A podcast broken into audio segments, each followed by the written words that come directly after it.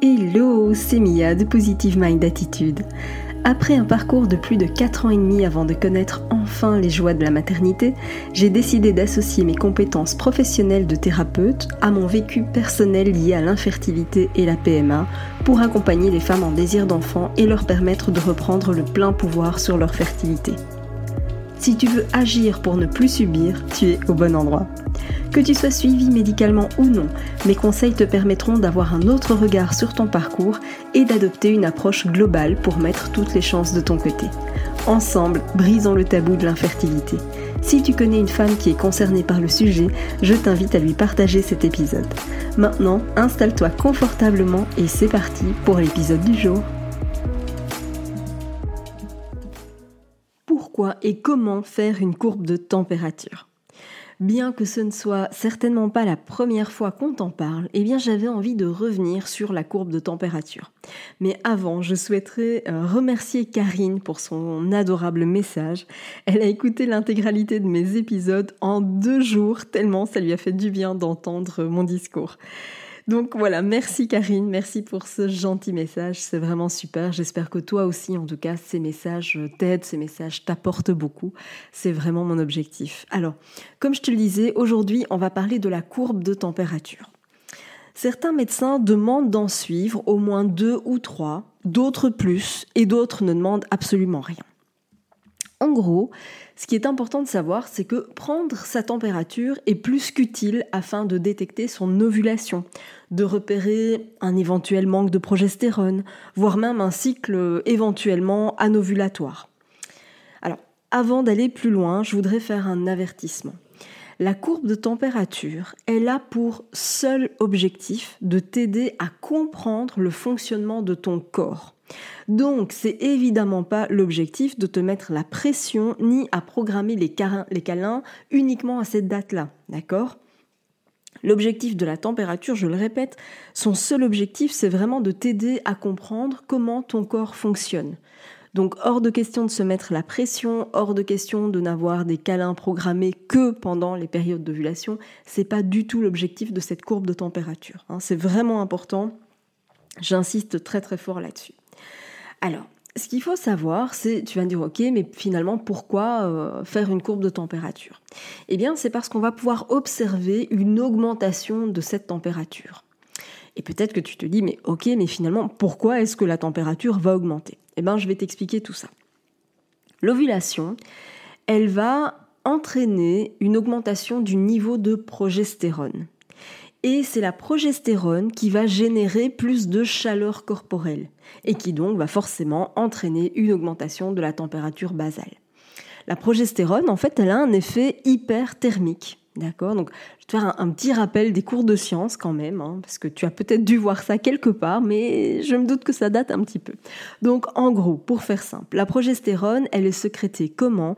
Eh bien, elle est sécrétée à partir du corps jaune. Le corps jaune, c'est quoi?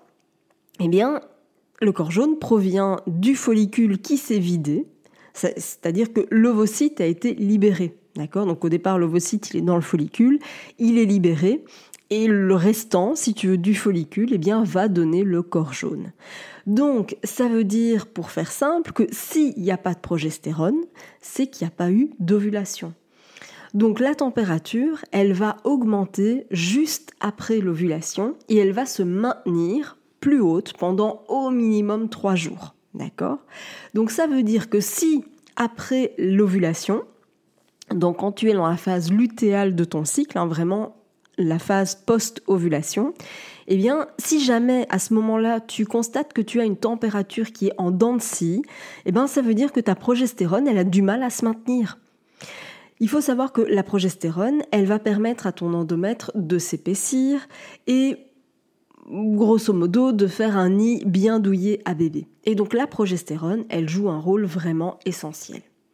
Alors en pratique, on va avoir un premier plateau de température pour la première phase du cycle et un second avec des températures qui seront plus élevées en deuxième phase. Alors j'en profite aussi pour faire un petit rappel. Cette deuxième phase, donc qu'on appelle la phase lutéale, la phase lutéale, elle doit au moins durer 11 jours pour permettre à l'embryon de s'installer. En dessous, c'est beaucoup trop court. Et ça, c'est vraiment quelque chose qu'il faut signaler à ton médecin, à ton gynécologue. Alors, comment est-ce qu'on va prendre sa température? Alors, ça a l'air d'être archi simple, mais finalement, il y a quand même quelques petites subtilités. La première chose à faire, c'est de prendre un thermomètre avec deux chiffres après la virgule parce que les variations de température, tu t'en doutes, elles sont subtiles. Tu ne vas pas passer de, 36 degrés à 42 degrés, on est bien d'accord. On va parler en dixième de degré. Donc l'augmentation, elle se trouve entre 0,2 et 0,5. D'accord? Donc, d'où l'importance du thermomètre avec deux chiffres après la virgule. La deuxième chose, la deuxième consigne à respecter, c'est que la température, elle se prend le matin avant de faire quoi que ce soit. Donc, avant de te lever, avant de manger, avant de boire, avant même d'aller aux toilettes. Et bien sûr, idéalement à la même heure. Alors je sais que ça peut être justement un peu compliqué euh, pour celles qui ont des horaires variables. Parce que la troisième chose à faire, c'est de prendre cette température à la même heure. Donc juste avant, je te disais, ça se prend le matin avant de faire quoi que ce soit. En gros, tu es encore à moitié endormi sous la couette, tu bouges à peine pour attraper ton thermomètre. Euh, tu n'ouvres presque pas les yeux, hein, vraiment, tu le fais en, étant encore euh, sans trop bouger, sans trop de mouvement. Et en plus, eh bien, il faut faire ça à la même heure. Alors, une heure de décalage, c'est vraiment le grand maximum. Donc, si tu prends la température euh, tous les matins à 6 heures, tu oublies de faire la grasse mat le dimanche. Hein, ou alors, il faut quand même mettre le réveil pour euh, prendre la température et puis rester au lit. Ça, c'est différent. Ok? Mais ça, c'est vraiment important. Ce qui est important aussi, c'est de toujours prendre la température au même endroit.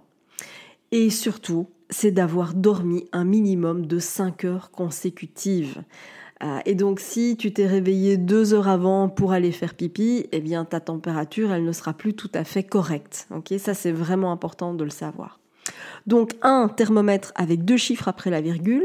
Deux, tu prends la température le matin avant même de bouger, quasiment. Trois, tu prends ta température à la même heure. Quatre, au même endroit. Et 5, il faut avoir dormi un minimum de 5 heures consécutives. Ça, c'est vraiment les 5 consignes que je t'encourage à respecter pour la prise de ta température. Et bien sûr, quand même, je voudrais faire un petit, euh, alors je ne sais pas si c'est un avertissement, mais un petit, euh, aussi quand même quelque part un petit avertissement, c'est que il faut être consciente que ta température, elle peut varier en raison de plein de facteurs différents c'est simplement le fait que tu as pu être malade, que tu as pu prendre un médicament, que tu as connu une phase de, grand stress, une nuit beaucoup trop courte, etc. etc. Et donc, c'est subtil, comme je te le disais, les variations, elles sont subtiles. Donc c'est vraiment la raison pour laquelle je t'invite vraiment à observer ta température sur au moins trois cycles. D'accord? Pour moi, c'est vraiment le minimum, c'est trois cycles parce que ça va te permettre de pouvoir faire des parallèles justement, cycle 1, cycle 2, cycle 3, de voir s'il y a des choses qui se reproduisent ou pas, euh, voir si tu as plutôt tendance à avoir une ovulation euh, assez tôt ou si ton ovulation est plus tardive, etc. etc. parce que, encore une fois, non, on n'ovule pas forcément à J14. Hein. Si tu n'as pas encore écouté mes autres épisodes de podcast, je t'invite à le faire, j'en parle. Euh, mais c'est intéressant, voilà, de voir si tu ovules, par exemple, euh, de façon plutôt systématique à, J10, J11, si tu as un cycle court, euh, ou si tu as plutôt un cycle long et que ton ovulation, elle a plutôt tendance à être à J18, par exemple. Voilà, ça te permet d'observer des grandes tendances et donc pour ça, eh bien, au moins trois cycles sont nécessaires avant d'en tirer des conclusions hâtives. Et c'est quand même intéressant évidemment de, montrer ces courbes à ton médecin et de pouvoir euh, en discuter pour voir effectivement s'il y a des observations significatives pour lui. Ça peut parfois lui donner de précieux indicateurs. Donc voilà par rapport à, la courbe de température. Euh, si tu es intéressé par le sujet, je pourrais effectivement euh, te faire un épisode sur les moyens euh, différents qui s'offrent à nous aujourd'hui grâce à la technologie pour prendre la température. Aujourd'hui, il y a d'autres outils qui nous permettent de, l'apprendre. J'ai presque envie de dire de façon un peu plus fiable. Alors, le thermomètre à deux chiffres, ça marche très très bien, évidemment.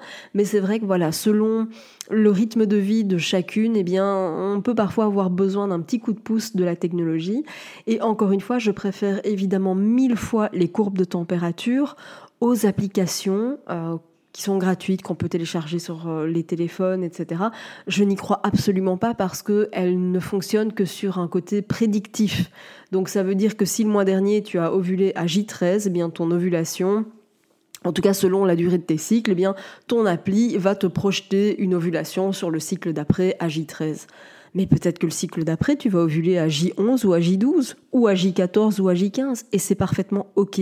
Donc c'est la raison pour laquelle vraiment les applis, euh, je suis pas du tout une grande fan de ça. Pourquoi? Parce que c'est remettre aussi quelque part un peu euh, ta puissance personnelle, c'est de, tu la remets dans les mains d'une application. Il y a que toi qui connais ton corps et c'est certainement pas une appli euh, qui va pouvoir prédire ce que toi tu ressens. D'accord? Donc je préfère vraiment euh, que tu te réappropries finalement ta fertilité, ton cycle, que tu réapprennes à comprendre le fonctionnement de ton corps et c'est la raison pour laquelle je recommande évidemment de faire des courbes de température pour comprendre comment tu fonctionnes. Merci d'avoir écouté cet épisode jusqu'au bout. Si tu veux aller plus loin et bénéficier de plus de conseils, télécharge maintenant mon guide offert sur positivemindattitude.fr. Pour encourager ce podcast, merci de mettre une note et ou un commentaire sur ta plateforme d'écoute. Je te dis à très vite pour un prochain épisode.